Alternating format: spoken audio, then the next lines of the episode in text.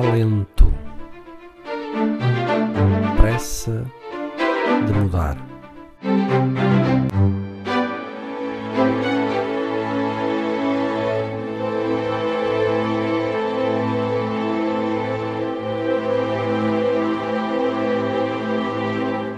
Um não ou um sim tem consequências,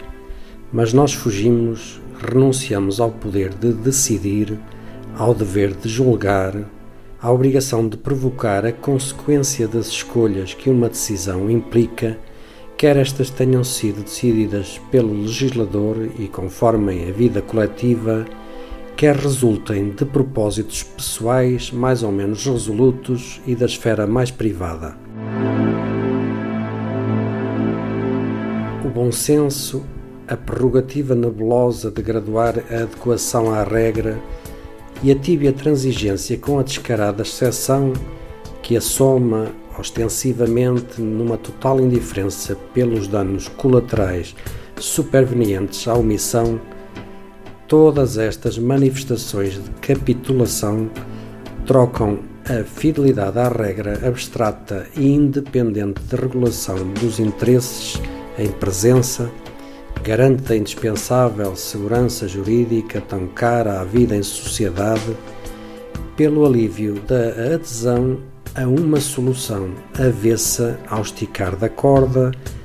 aquém de um ranger de dentes, distanciada de uma disputa justa a ferro e fogo, oposta a qualquer derramamento de sangue. Tudo em nome do recuo tático apaziguador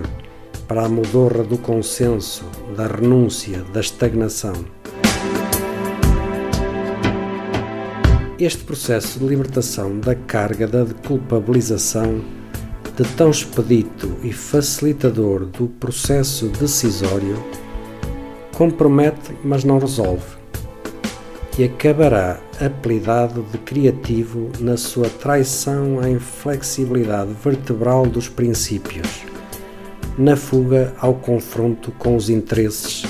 frequentemente insolentes nos seus avanços desafiadores dos poderes regulatórios, a miúde compensados por essa ousadia, apesar de, no fim, se revelarem penalizadores de toda a comunidade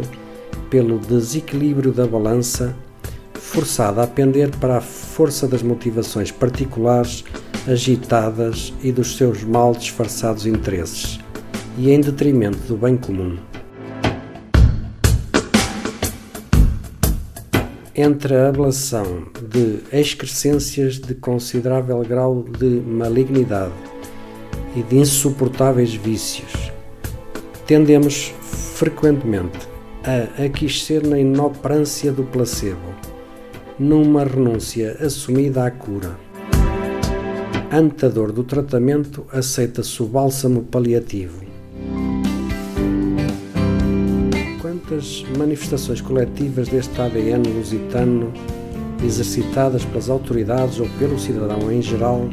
se explicam à luz desta análise? Quanto mais evidente se tornou esta moleza comportamental